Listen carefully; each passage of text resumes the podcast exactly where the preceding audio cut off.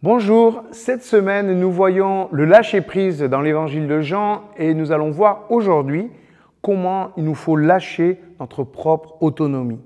Jean au chapitre 5, verset 19. Jésus reprit la parole et leur dit, oui, je vous le déclare, c'est la vérité. Le Fils ne peut rien faire par lui-même.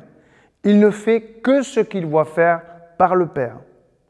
Tout ce que le Père fait, le Fils le fait de même.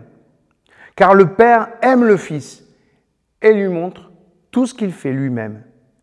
Il lui montrera des œuvres encore plus grandes que celles-ci, et vous en serez stupéfaits. De même, en effet, que le Père ressuscite les morts et leur donne la vie, de même le Fils donne la vie à qui il veut. Et le Père ne juge personne, mais il a donné au Fils d'exercer tout jugement, afin que tous honorent le Fils comme ils honorent le Père. Celui qui ne rend pas honneur au Fils ne rend pas honneur au Père qu'il a envoyé. Le Fils nous apprend la dépendance au Père.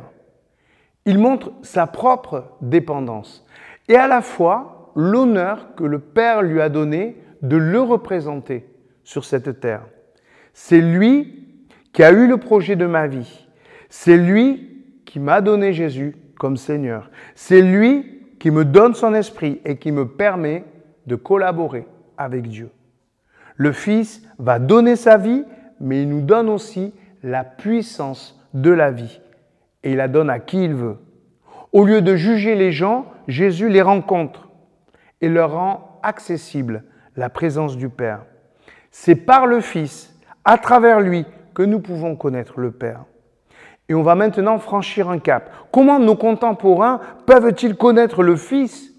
Et puis donc le Père Ils peuvent le faire en connaissant des disciples remplis de la présence de Dieu.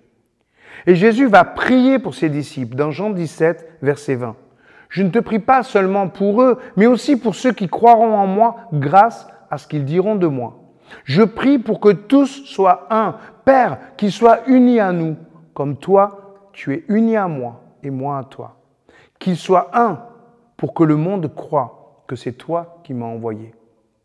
Dans l'unité des croyants, nous voyons rien de moins que la présence de Dieu.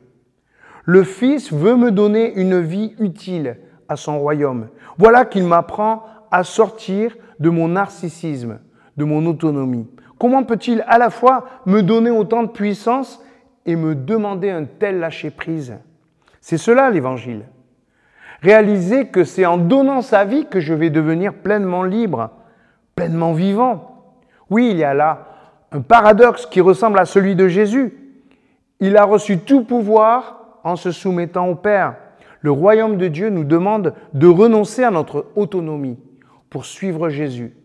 Mais alors, nous avons la puissance de représenter Dieu dans ce monde et de le révéler à ceux qui le cherchent.